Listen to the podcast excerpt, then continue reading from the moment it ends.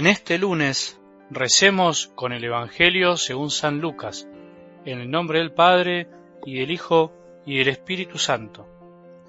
Al ver Jesús que la multitud se apretujaba, comenzó a decir, Esta es una generación malvada, pide un signo y no le será dado otro que el de Jonás.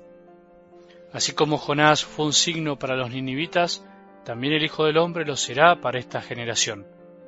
El día del juicio la reina del sur se levantará contra los hombres de esta generación y los condenará, porque ella vino de los confines de la tierra para escuchar la sabiduría de Salomón, y aquí hay alguien que es más que Salomón.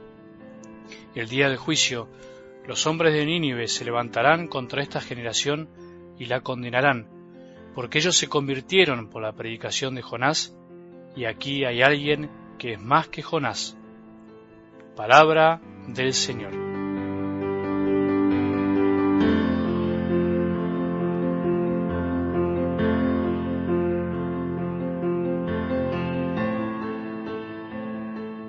Le pido al Señor que empecemos esta semana con muchos deseos de hacer lo que tenemos que hacer en nuestro trabajo, nuestras familias, pero teniendo siempre a Jesús como el centro, como nuestro todo, sabiendo que sólo Él puede darnos la verdadera alegría.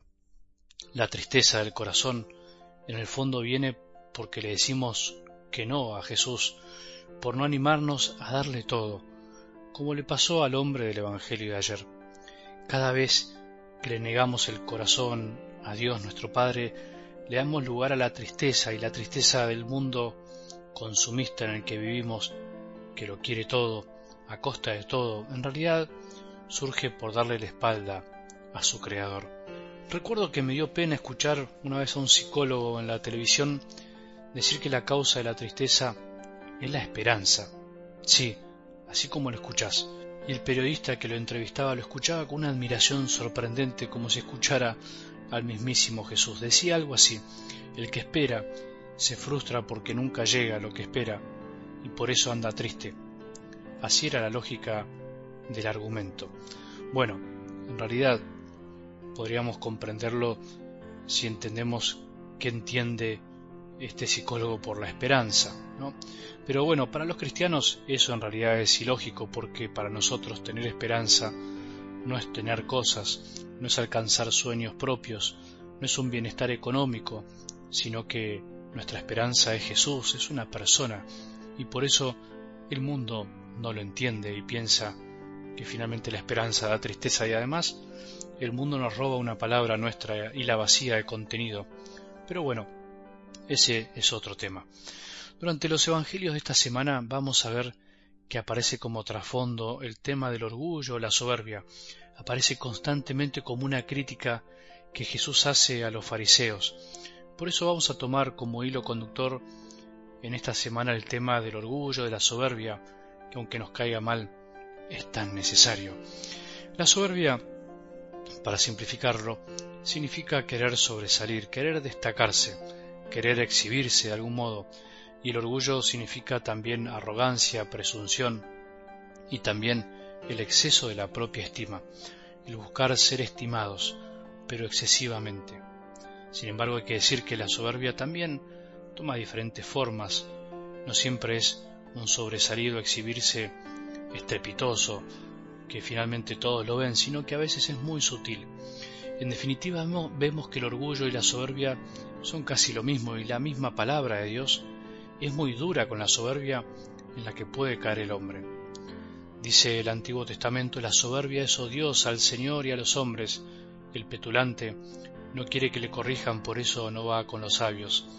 Y en el Nuevo Testamento el mismo Jesús es muy duro con los fariseos y con los escribas cuando descubren ellos soberbia. ¿Te acordás también esa parábola de los dos hombres que subieron a orar, el fariseo y el publicano, y también que Jesús decía que el que se enaltece será humillado y el que se humilla será enaltecido. El mismo Magnificat, el canto de la Virgen, dice que el Señor dispersó a los soberbios de corazón. Bueno, si hay algo que al Señor no le gusta es que seamos soberbios y orgullosos. Por eso vamos a ver en estos días cómo la soberbia y el orgullo se manifiestan muy sutilmente en nuestras vidas. No hay que pensar entonces que el soberbio es aquel que se lleva todo por delante, que es arrogante en exceso o aparatosamente, sino que la soberbia es mucho más sutil y difícil de percibir.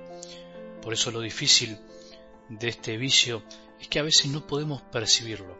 Somos soberbios y orgullosos, a veces si no nos damos cuenta, esa es nuestra gran debilidad. La misma debilidad nos hace creer que no la tenemos o bien que en realidad finalmente sea como una especie de virtud.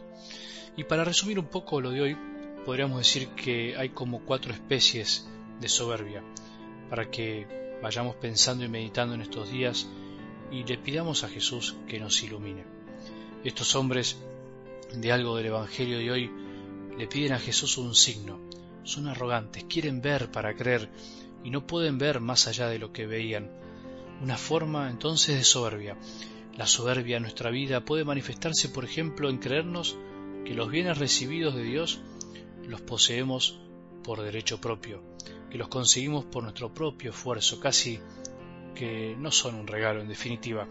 La otra forma de soberbia puede ser la de creer que los bienes que recibimos de Dios nos los merecemos, seguro que lo merecíamos. Ese es el pensamiento que a veces subyace en nuestros corazones, lo merecíamos. O bien decimos con respecto a otros, se lo merece. Una frase tan conocida. Otra manera de ser soberbio es pensar y decir que poseemos cosas que en realidad no tenemos. Decimos y pensamos que tenemos o hicimos tal cosa cuando en realidad no es verdad. Solo lo decimos para quedar bien, para que nos tengan en cuenta, en definitiva, para que nos quieran un poquito más. Y la otra forma de soberbia es llegar incluso a despreciar a los demás con el afán de que se fijen en nosotros. A veces despreciamos a otros para que nos miren a nosotros. Eso es lo peor. Vamos a ir viendo esta semana con la sutileza que la soberbia se puede manifestar en nuestras vidas. Lo iremos descubriendo en estos enfrentamientos que tendrá Jesús con los fariseos. Que la palabra de Dios nos ilumine el corazón para que podamos ir descubriendo qué formas de orgullo y soberbia poseemos en nuestras vidas que nos impiden abrirnos a Dios y abrirnos a los demás.